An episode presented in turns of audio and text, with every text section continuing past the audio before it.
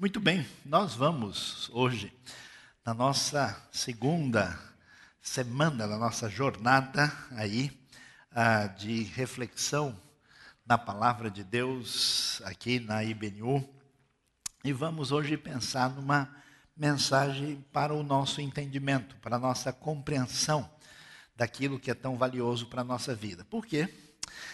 Porque nós estamos, o nosso projeto, pensando numa comunidade saudável. Uma comunidade saudável significa uma pessoa que tem uma espiritualidade saudável. Eu fiquei muito assustado há muitos anos atrás, nos tempos de outrora, old times, né? Sessão nostalgia aqui. Quando ainda, bem jovem, eu fui visitar a parte de a ala da psiquiatria do Hospital das Clínicas em São Paulo. Para minha surpresa, uma boa parte do pessoal era tudo irmão, tudo gente abençoada. Amém, irmãos? Quem foi abençoado, levante a mão aí, né? E na conversa ah, com o pessoal ah, lá, a gente estava lá, de repente alguém levanta a mão e fala, moço, posso cantar um corinho? Aí o outro levanta assim, ó, oh, eu queria ler um versículo, posso dar um testemunho? Eu falei, já vi isso em algum outro lugar. Aí eu percebi que um monte de gente vinha de um pano de fundo religioso, ah, sem ter uma espiritualidade saudável. Então a pessoa imagina, porque ela fala em Deus, porque ela vai à igreja, porque ela está ah, envolvida com o ambiente religioso, que automaticamente ela vai ter ah, uma vida melhor do ponto de vista pessoal e espiritual. Não é o caso. Não é algo automático e não funciona assim. Então vamos ver porque quando a igreja perde o equilíbrio, quando a gente perde a perspectiva correta, a gente pode ser uma pessoa, membro de uma comunidade religiosa, inclusive evangélica e batista, e mesmo assim ter a vida bastante prejudicada e complicada. Então vamos ver o que, que nós vamos encontrar em 1 Timóteo capítulo 1 e também Colossenses capítulo 2. Vamos ver ah, no contexto das cartas pastorais, quando Paulo está orientando a Timóteo, consequentemente, a liderança da igreja, o que ele nos ah, ensina. Ele diz: Partindo eu para a Macedônia, roguei-lhe que permanecesse em Éfeso, para ordenar a certas pessoas que não mais ensinem doutrinas falsas. Talvez você pense, ah, esse negócio de doutrina não é para mim. Se você não se preocupa com aquilo que é verdadeiro, que é falso, você vai ter complicação na sua vida. Ah, e que deixem de dar atenção a mitos e genealogias intermináveis, que causam controvérsias em vez de promoverem a obra de Deus, que é pela fé. Ou seja, preocupação com assuntos menos importantes, de uma maneira interminável, como é no caso das genealogias, problemas que nós tínhamos lá. Ah, o objetivo desta instrução é o amor que procede de um coração puro, de uma boa consciência, de uma fé sincera. Olha a ênfase de Paulo, né? O coração puro, boa consciência, fé sincera. Alguns se desviaram dessas coisas, voltando-se para discussões inúteis, querendo ser mestres da lei, quando não compreendem nem o que dizem, nem as coisas acerca das quais fazem afirmações tão categóricas. Olhando 1 Timóteo, agora a gente vê que estava acontecendo no contexto dos Colossenses. Carta aos Colossenses, um pouco anterior, aí, nós estamos falando de uma carta na época que Paulo está preso na cidade de Roma, por volta do ano 61. A Bíblia então diz que, portanto, não permitam que ninguém os julgue pelo que vocês comem ou bebem, ou com relação a alguma festividade religiosa ou a celebração das luas novas, ou dos dias de sábado. Estas coisas são sombras do que haveria de vir. A realidade, porém, encontra-se em Cristo. Não permitam que ninguém que tenha prazer numa falsa humildade, na adoração de anjos, os impeça de alcançar o prêmio. Tal pessoa conta detalhadamente suas visões, e sua mente carnal a torna orgulhosa. Trata-se de alguém que não está unido à cabeça, a partir da qual todo o corpo, sustentado e unido por seus ligamentos e juntas, efetua o crescimento dado por Deus. Então, nós vamos observar que no ambiente da chamada maravilhosa igreja primitiva, nós tínhamos um cenário difícil e complicado que o apóstolo Paulo quer corrigir e que estava prejudicando a vida da igreja e mostrando que muitas vezes essa comunidade da fé estava desequilibrada. Então, o que, que a gente vai perceber? Ah, nós vamos descobrir algo que parece não estar tão claro para tanta gente. É comum você ouvir gente falando, puxa, né, se nós estivéssemos na era apostólica, né, na igreja primitiva, aí sim ia ser diferente, as pessoas estavam lá, cheias do Espírito Santo, servindo ao Senhor. Ah, que coisa, né? Nas igrejas de hoje não é assim, a gente só vê coisa absurda, problemas, confusões. Não era assim no início. O que a gente descobre quando alguém fala isso? Que a última coisa que ele andou fazendo é ler na Bíblia. Porque qualquer pessoa que leia meio capítulo de qualquer carta do apóstolo Paulo ou carta do Novo Testamento vai chegar à conclusão com facilidade dos problemas que existiam na igreja primitiva, na igreja da era apostólica, e que são muito semelhantes ao que nós temos hoje. E se nós não prestarmos atenção, nós vamos nos atrapalhar, porque o perfil que nós vamos encontrar em quase todas as cartas é de correção de algum problema grave.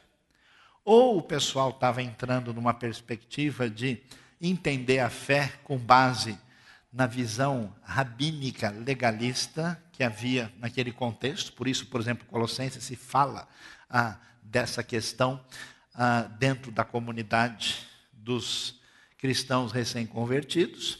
Ou a pessoa estava entrando por um caminho completamente místico, agnóstico, um caminho totalmente fora do lugar. E as cartas estão sempre dizendo, pessoal, assim não, é por aqui. Pessoal, desse jeito não pode, é nesse caminho. Portanto, o que isso significa?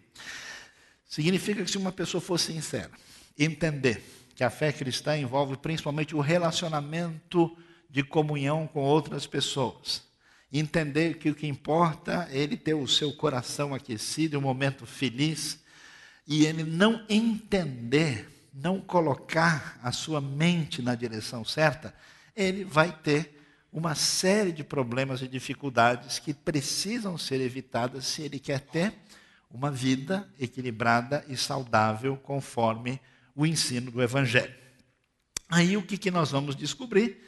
Que o desequilíbrio era tema do cotidiano da igreja primitiva. Eu fico impressionado, porque eu encontro gente, às vezes o sujeito tem 200 anos de crente, o sujeito aí é de até formação evangélica. É, ele tem um cromossomo em forma de B, de baptista, assim, né, dos tempos de outrora. Mas você conversa uns cinco minutos com ele, você logo percebe que várias ideias que ele tem na mente, inclusive ideias religiosas e ditas espirituais, são exatamente opostas ao que a Bíblia diz. E quando a gente tem uma visão errada, o resultado é completamente errado. É, é como se alguém, por exemplo, fosse fazer uma viagem né, e fosse na direção ah, de onde quer chegar e, e, tem tudo certo. O pneu do carro está lá, gasolina, combustível, carro, motor, só faltou achar o mapa. Só faltou o mais importante. Nesse caso, a gente vai ver como tantas pessoas, por desinteresse, ou por orientação equivocada, ou por ênfase fora do lugar, têm uma vida desequilibrada e, consequentemente, nada saudável. E aí nós vamos dar uma olhadinha. Observe só comigo, só alguns dos problemas principais que aparecem nas cartas do Novo Testamento, como a gente pode ver tanto em 1 Timóteo aí, capítulo 1, como também Colossenses capítulo 2, algumas das dificuldades que eram temas do cotidiano e que precisavam ser enfrentadas pela palavra ah, em sintonia com o Evangelho problema do legalismo. O que é o legalismo? É quando a gente fica colocando num uh, patamar de relevância coisas menores com o objetivo de que isso possa nos trazer algum mérito, alguma justificação ou até mesmo ser um referencial de santificação diante de Deus. Então, os próprios Gálatas, por exemplo, perderam essa dimensão de alegria da fé e começaram a se preocupar com coisas menores. Às vezes você vê gente de igreja conversando sobre assuntos inúteis, absolutamente desnecessários, como se aquilo fosse alguma referência ou de espiritualidade, ou de santificação, ou mesmo a de ter uma atitude que possa justificar alguém diante de Deus. O legalismo é dar atenção de maneira indevida a alguma coisa que não merece essa atenção. E muitas vezes o problema não é só o legalismo, mas o misticismo. O que é o misticismo? É pegar a ideia de que Deus age sobrenaturalmente e colocar até o nível máximo extremo como se Deus só agisse sobrenaturalmente e que a fé não tivesse mais nenhuma conexão com o bom senso. E nós não tivéssemos que entender a Bíblia, aplicar os princípios dela da nossa vida, a coisa toda funciona como se fosse um passe de mágica. Geralmente, esse misticismo é muito associado a ritualismo. Eu conheci gente né, que disse que para resolver o problema do lugar onde morava, tinha que derramar não sei quantos litros de azeite, não sei aonde, dar tantas voltas em tal lugar, fazer um ritual, dizer certas coisas de frente para trás, de trás para frente, como se a coisa pudesse ser resolvida dessa maneira.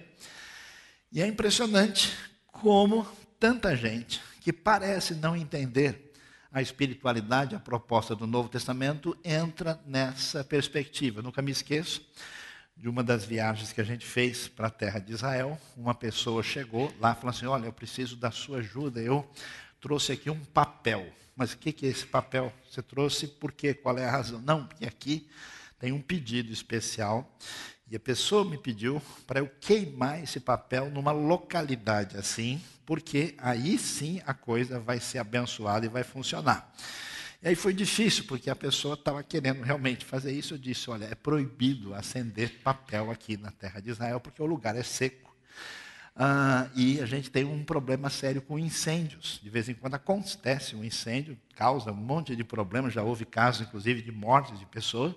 E se alguém fizer isso, essa pessoa corre o risco de ser presa. Não se pode fazer isso. Mas como é que eu faço agora? A pessoa vai perder a sua bênção se a gente não queimar esse papel. Então, a coisa complicada que beira um fetichismo é imaginar que Deus vai ouvir alguém, porque ele está nesse lugar, usando um determinado tipo de instrumento quase como mágico, e através de um ritual assim, que se não for assim, a coisa não vai funcionar. O misticismo, por exemplo, atingiu a comunidade dos colossenses e foi um problema sério. Além do misticismo, havia várias comunidades com mentalidade gnóstica. O que é o gnosticismo? É um tipo de visão grega que separava demais o que a gente chama de mundo espiritual e mundo físico, dizendo que as coisas de Deus não fazem parte da realidade do concreto aqui elas são de quem né, pratica uma ascese, uma ascensão espiritual. E, portanto, essas pessoas tinham uma vida totalmente descomprometida com as propostas cristãs, mas eram, eram altamente, entre aspas, espirituais. Essa proposta gnóstica trouxe uma série de problemas discutidos não só em Colossenses, mas nas cartas de João, e que era um problema complicadíssimo na igreja primitiva. E imaginem só vocês, é impressionante. Hoje, talvez uma parte significativa do nosso povo dito evangélico tem uma visão de mundo gnóstica não sabe. Anomismo, é super estranho isso. Ao mesmo tempo que a pessoa estava preocupada com o legalismo, de certas coisas pequenas, se a pessoa pode fazer isso, não pode, por exemplo, lá entre os colossenses havia todo um receio né, da pessoa não comemorar a data na hora certa, no momento certo, que se ele fizesse isso, o espírito angelical do mal podia vir, né, complicar, puxar o pé dele de noite, eles tinham um pavor dessas coisas. Ao mesmo tempo em que se pensava dessa maneira, e que havia todo uma, até um controle da vida dos outros, se eles faziam ou não desse jeito, havia uma postura completamente uh, desvinculada com o corpo de Cristo, com a cabeça, conforme diz isso. Como em Gálatas. quando havia tanto legalismo, ao mesmo tempo, Paulo, no capítulo 5, tem que falar sobre as obras da carne. Porque o pessoal não tinha qualquer preocupação ética, não tinha mais nenhuma referência. Você serve a Cristo no seu coração e com a sua vida você faz o que você bem entender. Junto com esse tipo de pensamento, havia pessoas que se entregavam ao sistema, ao mundo. Havia mundanismo no contexto da igreja primitiva, que não é só a pessoa ter vícios, significa a pessoa pautar sua vida pelos valores de um mundo sem Deus. O escatologismo, gente que vivia só pensando no fim do mundo. Abandonava a vida e dizia: Jesus vai voltar. Todo ano essas semanas, duas semanas atrás mesmo, eu recebi alguém dizendo: escuta, me diga se isso faz sentido.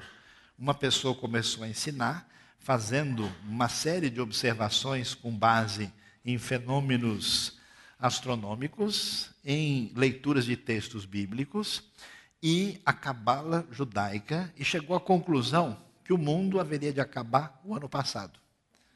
Talvez você não está sabendo, né? Já passou e você ficou para trás fez o cálculo, mostrou, e várias pessoas aí estavam preocupadas, porque, ah, na verdade, as coisas mais importantes já deveriam ter acontecido, mas ainda, em tese, há chance de acabar pelo menos até o mês de agosto. O mundo não sabe, o Brasil, quem sabe a gente consiga dar uma antecipada no processo. Né? Diante disso, essa atitude escatologista, que era o pessoal que dizia: não, olha, o mundo vai acabar, só que não deixava de comer na casa do irmão. Só que ia lá sempre né, faturar a comida na casa do outro e dizendo que Cristo tinha voltado, não queria mais trabalhar. Paulo diz: ó, quem não trabalha que não coma. Não pode. Havia, como dissemos, ritualismo e divisionismo. Pessoal brigando, arrumando confusão, cada um num canto, numa espécie de problemática que criaram grupos, especialmente na carta de Paulo aos Coríntios. Essa realidade aparece lá. Havia liberalismo. Paulo vai combater gente que ele diz: olha, tem um pessoal dizendo aí que a ressurreição já aconteceu. Não vai acontecer uma ressurreição de verdade, é só uma coisa figurativa, simbólica. Ele enfrentou gente que já naquele tempo tinha uma postura de descrédito para com a verdade de Deus. A santa, maravilhosa, apostólica e espiritual igreja primitiva recebe, e primitiva, primitiva, no livro de Tiago, o primeiro livro do Novo Testamento, escrito aí entre o ano 45 e o ano 50 da nossa era, ah, o apóstolo tem que escrever o quê? Dizendo, olha, se chegar alguém na igreja com um anel bonito, com roupa toda especial, que ele é rico e vocês ficam bajulando o sujeito, chega um outro que é feio, é pobre, mora longe, e o desodorante venceu, e você chega, é, olha, que Deus abençoe, então, não façam isso. Na verdade, o texto grego original sugere uma coisa mais ou menos assim, não é criatividade pastoral, não. Até a versão antiga fala de roupas andrajosas. Você imagina o que, é isso? Né? Um negócio sujo, feio e vamos deixar os comentários aí para nossa imaginação. A discriminação acontecia. E essa igreja tinha problemas do tipo até de ter cultos que Paulo chama de irracional. O povo servia a Deus, foi abençoado pelo poder do Espírito, tinha dons do Espírito, falavam em línguas, profetizavam, mas faziam isso de maneira errada. De tal forma que Paulo vai escrever aos Coríntios e disse para ele: escuta, que negócio é esse? Como assim todo mundo quer falar em língua ao mesmo tempo? Vocês são malucos? Se entrar alguém de fora e ver todo mundo falando em línguas desse jeito, eles não vão pensar, ou melhor, descobrir, né, que vocês são completamente malucos. Não façam isso, porque vocês estão prejudicando o evangelho em vez de ajudar. Então, essa realidade aparece e nós vamos ver esse cenário. Diante da necessidade de equilíbrio, que é tão importante para nós, para a nossa vida, para a nossa caminhada, e preste atenção, ela, o equilíbrio não vai surgir porque você se dedica a servir a Deus na igreja. Pode até ser um desequilíbrio o jeito que você se dedica. Ele não vai surgir porque você é sincero. Ele não vai surgir simplesmente porque você teve o coração tocado na outra semana e chorou e se colocou diante de Deus. Ele vai surgir quando você entender o que é prioridade, o que tem valor e não permitir que nenhum tipo de excesso tome conta da sua vida enquanto cristão. Então, quando é que o desequilíbrio surge? Surge quando a igreja se afasta da fé bíblica. Quando a gente não presta atenção ao ensino, à doutrina, ao ensinamento claro que a Escritura tem. Preste atenção. Nós estamos numa época de desafio. Quando tanta gente de igreja não lê mais a Bíblia, já trocou, já encontrou coisa superior. Eu me lembro de um indivíduo que, muitos anos atrás, se envolveu no misticismo tão maluco, e um dia alguém perguntou para ele: Escuta, você lê a Bíblia? Não preciso mais. Por quê? Porque Deus fala comigo direto. Ele me acorda de noite e me acorda para dançar com ele. Aí o outro falou: Isso aí já dançou mesmo. A coisa é complicada. Por quê? Porque quando a gente perde essa referência, a gente troca a Bíblia, por exemplo, por um grande autor evangélico. Ah, os livros do fulano são maravilhosos. Troca a Bíblia por uma grande teologia, um sistema teológico. Troca a Bíblia por algum outro tipo de coisa. E é impressionante que coisa que há, talvez há, há uma geração ou duas atrás, uma criança ou adolescente da escola dominical sabia, hoje, gente velha de igreja não lembra não, não sabe quem foi José, Jeroboão, Jesus, Jafé, Javé, é tudo gente de Deus. Por isso que às vezes, de vez em quando, a pessoa põe cada nome nos filhos, tirado da Bíblia, que só o Senhor para ter misericórdia. Né? Não tem nenhum sentido. O desequilíbrio surge quando a igreja se afasta da fé bíblica. Então, o desafio para a gente é prestar atenção nisso, porque sem a referência, sem a compreensão, sem a direção correta, a gente vai entrar num caminho complicado. O desequilíbrio surge quando a igreja passa a priorizar o que não merece prioridade. A gente elege coisas menos importantes e começa a tratá-las como sendo as coisas que merecem atenção e valor. Aí nós tivemos aí uma primeira igreja do Twitter, uma, né, um lugar onde todo mundo pode pregar. Aí foi né, um, um caminho escolhido aí conforme esse anúncio. O que, que significa isso? Uma das realidades mais valiosas da, da, da nossa vida é quando a gente sabe definir e estabelecer prioridades. Cada coisa no lugar certo. E quando isso não acontece, muitas vezes nós somos assim meramente generalistas. Tem gente que vai falar, você vai num médico, né? O médico, o que, que o médico falou? Ah, ele falou que eu estou doente. Não diga, sério. Né? E aí? Não, isso de alguma forma ah, influenciou negativamente o meu organismo. E aí, o que você vai fazer? Vou ter que tomar um remédio. E aí? Ah, tem que tomar cuidado com os efeitos colaterais. E é tudo que a pessoa sabe. Se alguém vive de generalidades, é, sem ser objetivo específico, a pessoa não vai saber o que é realmente importante, o que, que é valioso, o que, que tem sentido, o que, que é prioridade, o que, que não tem. Quando surge alguém falando, ah, agora nós fazemos, fizemos a Santa Igreja do Senhor, que é a igreja do lava-pés. Quem não lava o pé do outro não é cristão de verdade. Ele toca todo mundo a ficar lavando o pé ou a criar a, a igreja da, da roupa X, da prática tal, e se concentra em aspectos totalmente secundários e desnecessários. E qual é o problema?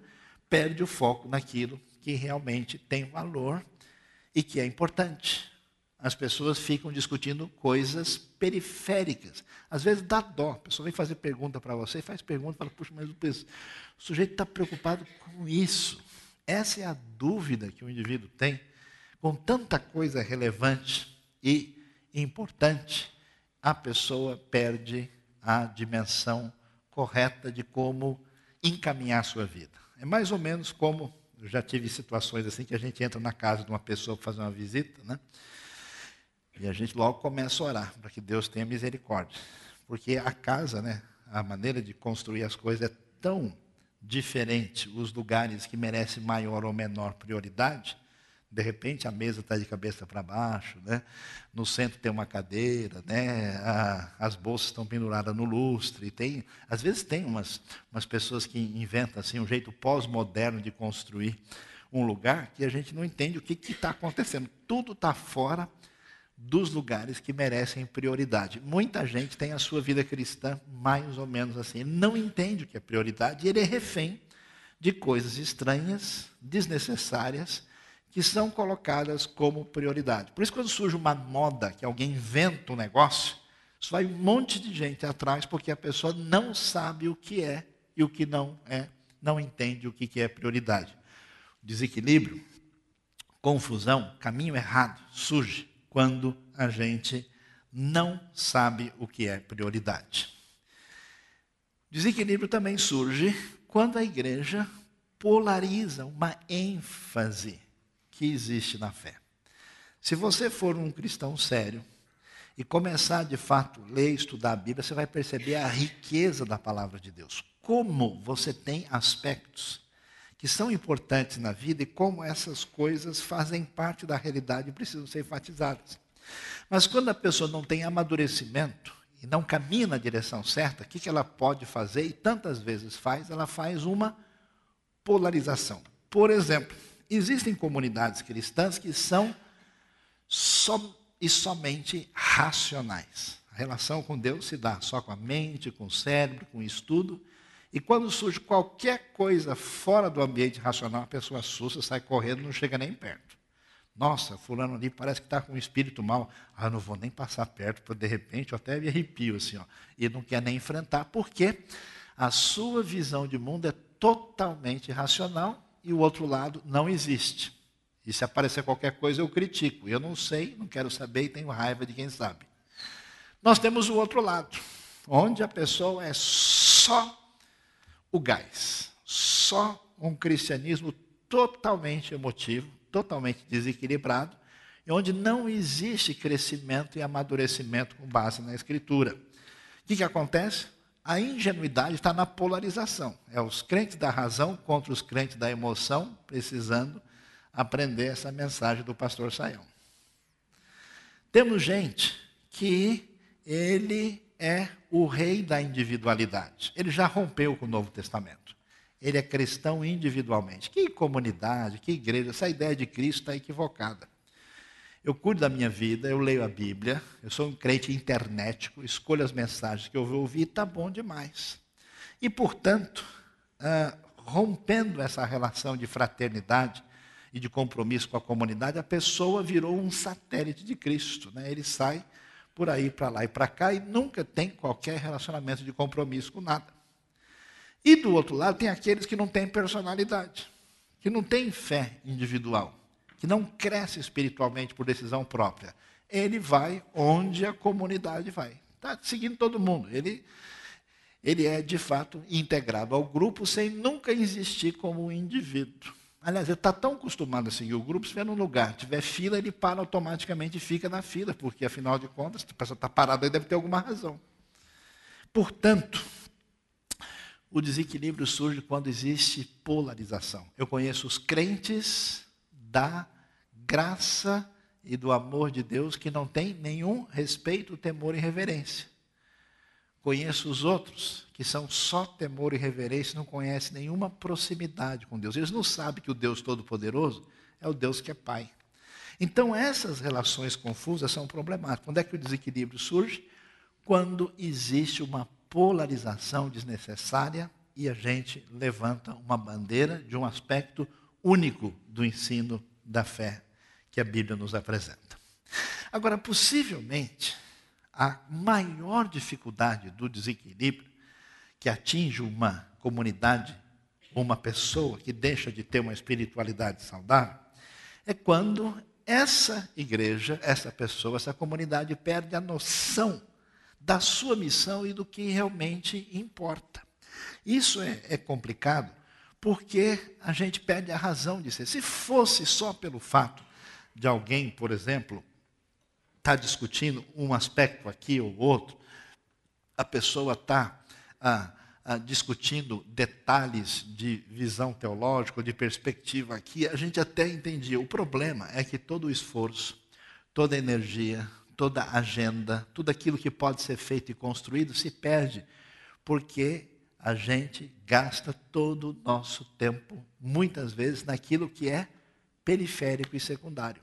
Quando se perde a noção da missão e a igreja deixa de focalizar no que é importante, ela se atrapalha. O que, que o Novo Testamento, o que, que a Bíblia, o que, que a mensagem do Evangelho apresenta para a gente? Que existe a necessidade do ser humano um dia olhar para a sua vida e entender que a graça de Deus se manifestou plenamente em Cristo Jesus e que ele deve se arrepender e entender que o amor de Cristo Jesus demonstrado perdoa o seu pecado porque Deus fez o sacrifício de Cristo em nosso favor para o nosso perdão. Essa é a notícia, esse é o conteúdo, essa é a essência do evangelho que deve ser proclamado. Agora essa comunidade, ela não foi criada, a igreja, para ser um grupo de pessoas que se encontram no final de semana e acham legal reencontrar os amigos simplesmente. Ela não foi ah, criada para ser um grupo de pessoas que discute ideias interessantes sobre religião. Ela tem uma missão. A missão é marcada com o objetivo de levar esse evangelho a toda parte. E a ênfase desses discípulos de Jesus é que eles deveriam ser sal da terra e luz do mundo e que eles deveriam ser marcados por duas coisas. Aquilo que Jesus disse, olha, pessoal, vocês que vêm do pano de fundo judaico, que conhecem toda a Torá, tudo que Deus revelou até agora, vocês lembram dos 613 mandamentos?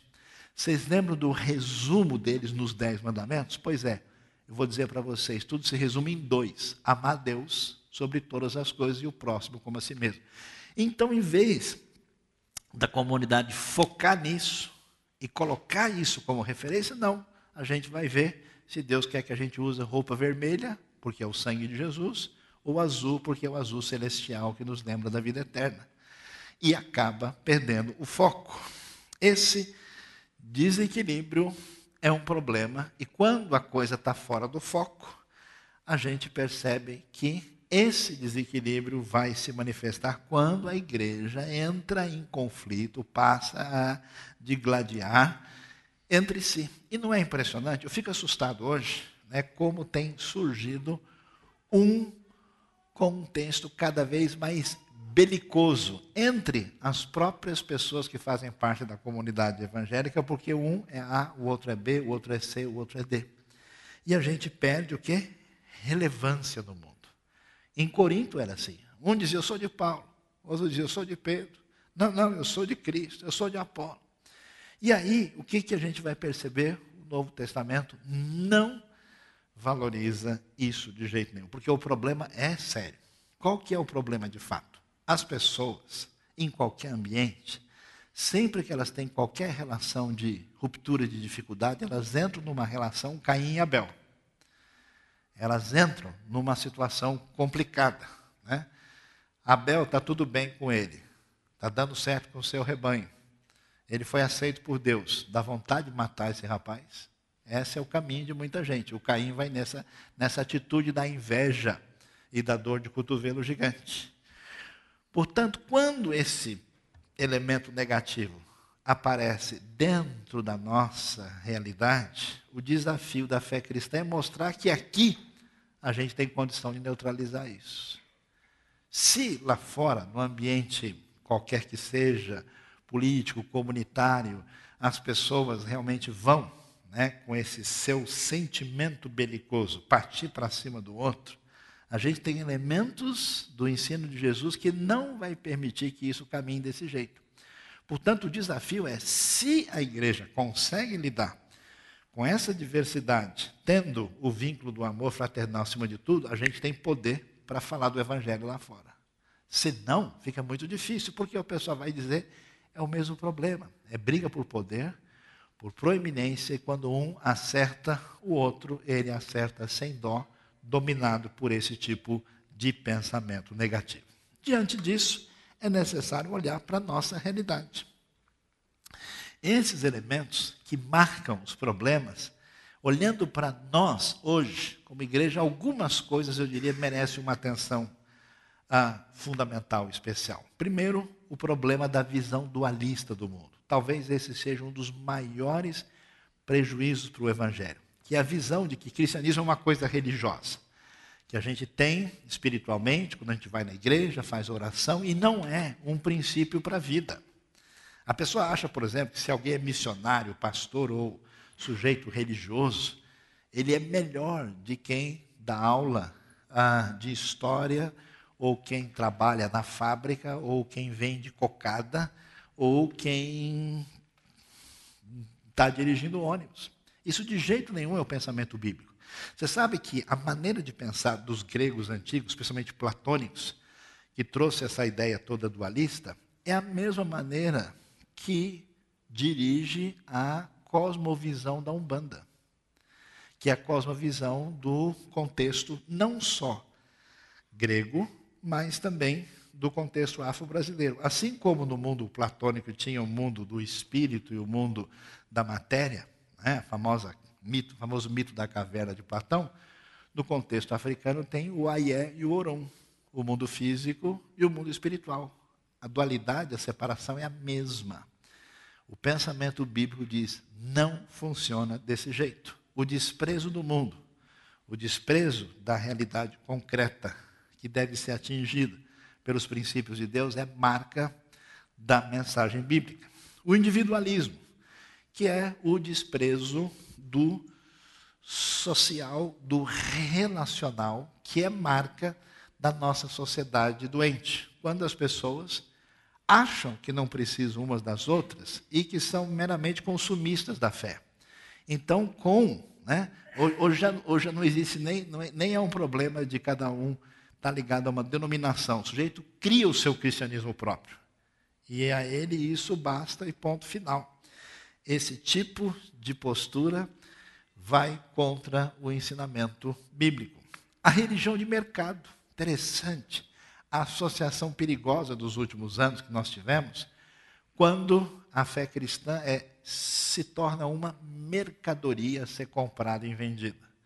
Simplesmente né, uma espécie de elemento onde a rendição a mamon, a ideia de que bênção, de estar em sintonia com Deus, é ter mais recursos materiais. É achar que dinheiro é a fonte de satisfação da vida. E é impressionante como nós tivemos, eu não estou falando, como alguém pode imaginar, de uma realidade meramente do mundo neopentecostal, mas de uma realidade que muitas vezes a gente vê na vida das pessoas, onde se estabelece uma sintonia da relação com Deus totalmente ligada apenas a uma religião de mercado. O misticismo, desprezo da razão, desprezo da teologia, onde a pessoa acaba ficando refém de rituais e de coisas absolutamente secundárias, quase com um jeito animista de entender o mundo, completamente afastado do que a Bíblia ensina no seu ah, contexto claramente definido, especialmente pelas cartas do Novo Testamento. Às vezes a coisa chega num ponto tão estranho, né? Por exemplo, se tornou comum hoje usar a expressão de óleo ungido. O que é ungido? Ungido é aquilo que é colocado no óleo. Então é o óleo oleoso. A pessoa já nem pensa mais, né? Como se a gente pudesse resolver todos os problemas da vida a partir de elementos nitidamente místicos. E o denominacionalismo, ou seja, a visão meramente limitada e confessional, quando a pessoa perde visão do reino de Deus e há um desprezo da unidade do corpo de Cristo. É surpreendente descobrir. Eu fiquei muito ah, bem impressionado com o testemunho do nosso irmão que veio recentemente do Egito e disse o que aconteceu. Que a situação do Egito estava condenada. Quem salvou o Egito do caos foi a igreja. Por quê? As igrejas deixaram de lado suas diferenças e se uniram num propósito comum e tiveram força para poder conversar com a sociedade majoritariamente não cristã. Já viu aquela famosa pergunta, né? Mas o, o irmão é crente? Amém? Amém. Né? O que, que ele falou? Paz de Deus, graça e paz, paz do Senhor. Mas de que igreja? Né? Aquela pergunta inocente, assim, perversa, né? Só para já botar a carapuça, só para fazer. Ah, não, ele é isso. Ah, não, ah, eu conheço. Ah, eu sei. Né? A coisa funciona dessa maneira quando a gente é refém de uma visão limitada. Formalismo e tradicionalismo. Quando a gente não entende mais que certas coisas não são mais pertinentes para a realidade que a gente enfrenta hoje.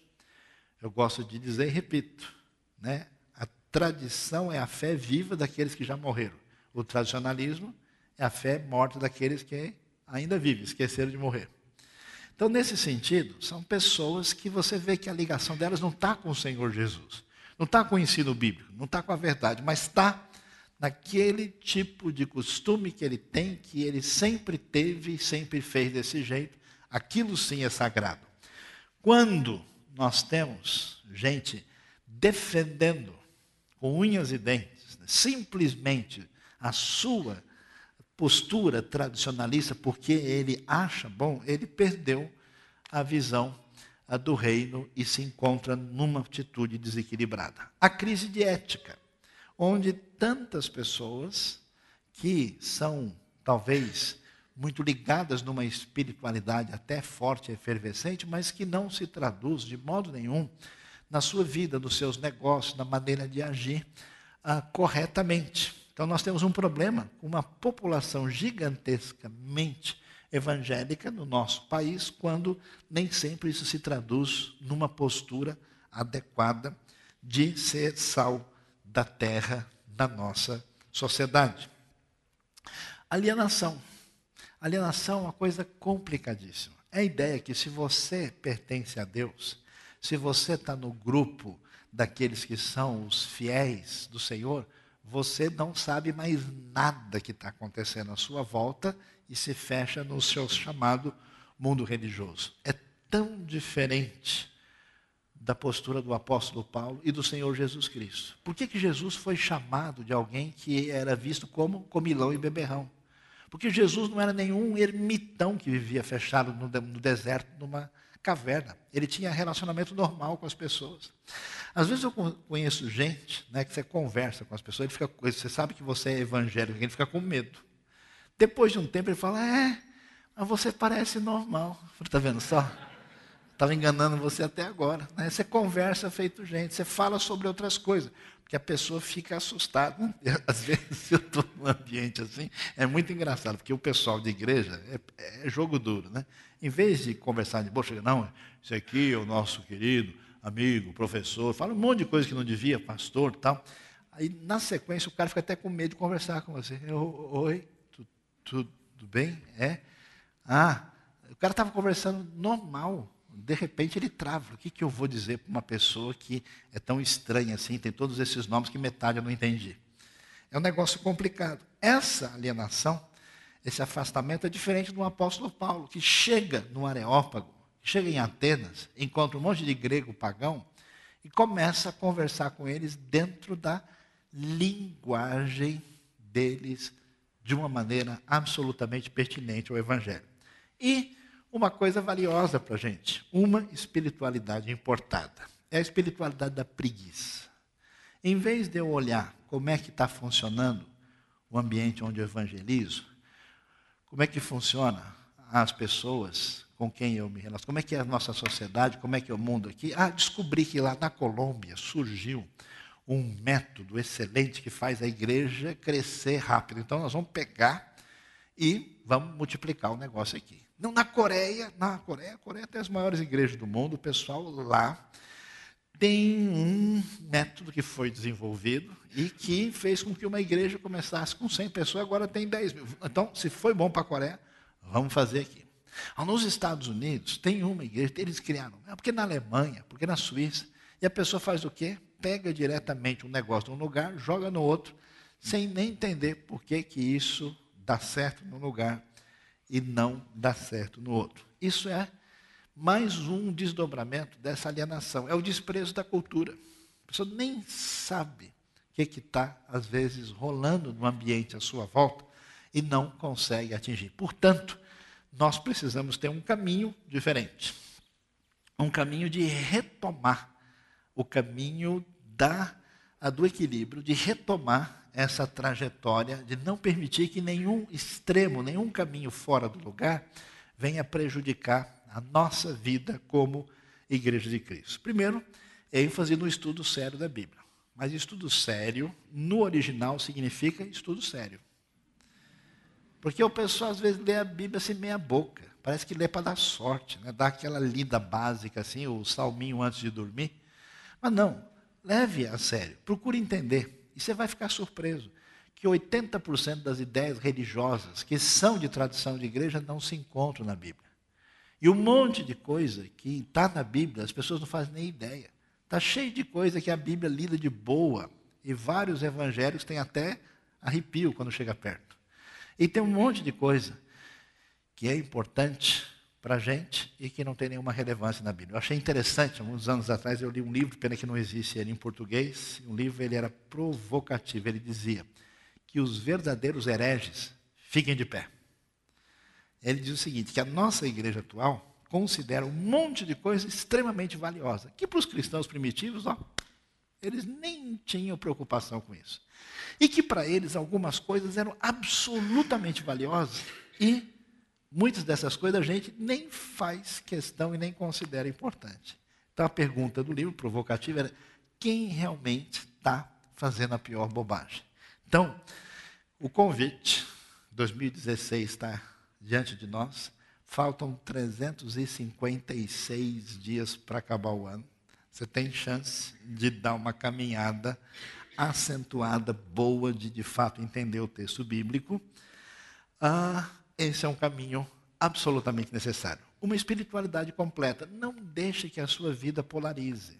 Ah, não, eu, eu gosto é de vida devocional. Eu leio, uh, eu faço 12 devocionais antes do almoço, e depois 12 para dar os 12 do Apocalipse, que fala dos 24 anciãos tal. Eu funciono assim. Não, não faz desse jeito.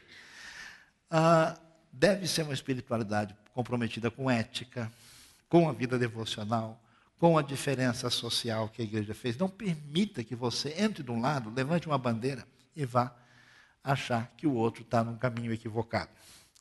É necessário fazer teologia a partir da Bíblia. E quem que vai fazer teologia? Os teólogos. Onde eles estão? Aqui. Qual que é o problema do nosso dia? Dependência paternalista de supostas pessoas ungidas ou sábias. Você tem a responsabilidade. Você tem cabeça. Você tem raciocínio, você tem o texto, leia, vá pesquisar o que uma pessoa sabe, você também pode saber. Você tem condições, a responsabilidade de desenvolver teologia não é você ficar assim e depois falar, ah, deixa eu perguntar para o fulano, fulano, como é isso aqui? Você tem condição e tem responsabilidade de crescer e se desenvolver. E você pode fazer diferença e faça isso a partir da Escritura exercícios espirituais. Não vamos viver só de aprofundamento de conhecimento, mas oração tem que fazer parte da nossa vida. Em muitas ocasiões, Deus vai ser uh, proveitoso para a gente no relacionamento com Ele, fazer jejum. Né? Existe uma mensagem boa. Será que o jejum não leva a lugar nenhum? Que está no nosso YouTube que você pode acompanhar. Retiro. Às vezes a pessoa passa o tempo todo e ele tem um cristianismo que é alimentado só na sua mente, mas na sua vida de relação aprofundada com Deus, não. Leitura, faça isso de maneira correta e adequada. Temos que rejeitar essa mistificação quase animista. Meus amados, é impressionante. Tem gente vendendo lenço, tem gente vendendo um monte de coisa, dizendo que se você faz isso, faz aquilo, que vai acontecer. Esse tipo de fetichismo não tem nenhum fundamento bíblico. Esse caminho significa que a pessoa não entendeu o que é fundamental, o que é essencial. É quase um animismo, quase uma coisa assim que tem a ver com a magia do mundo pagão. Fugir de polarizações e conflitos inúteis. A igreja de Cristo deveria ter uma unidade naquilo que é fundamental e deixar o que é periférico no segundo plano. O que, que acontece? As pessoas começam a entrar em batalhas e conflitos.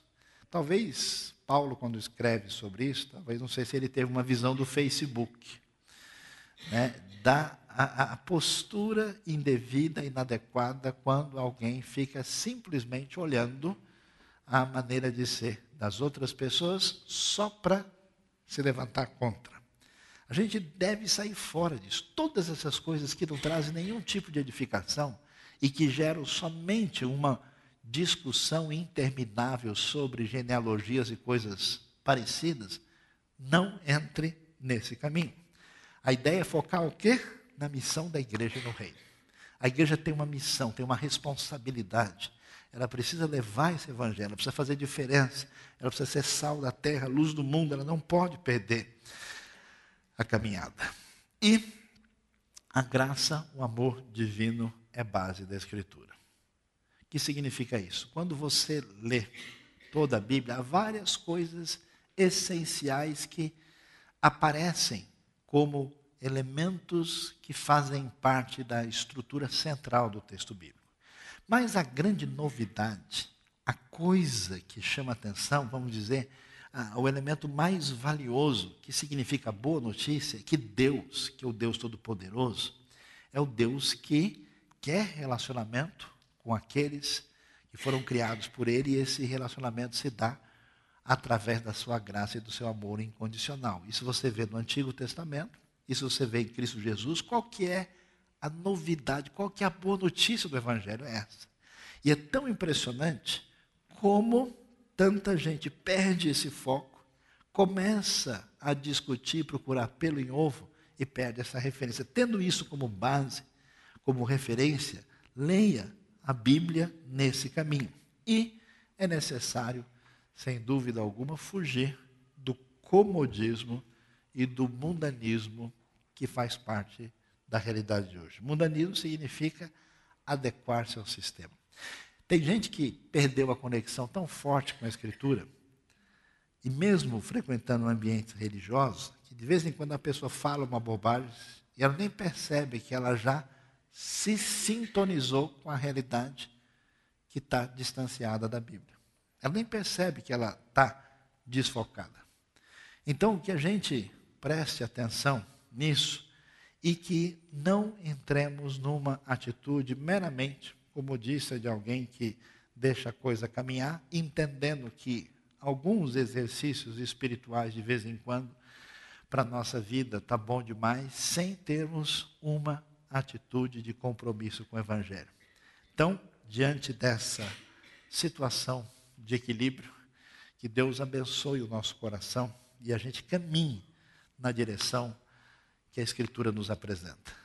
Nós não podemos ter apenas uma mensagem que às vezes assim, né, deixa a gente feliz no coração, ou uma coisa muito tocante. Às vezes é necessário ouvir uma palavra que chame a nossa atenção, que traga o ensino com a devida direção para que, de fato, a nossa vida seja devidamente abençoada. Amém?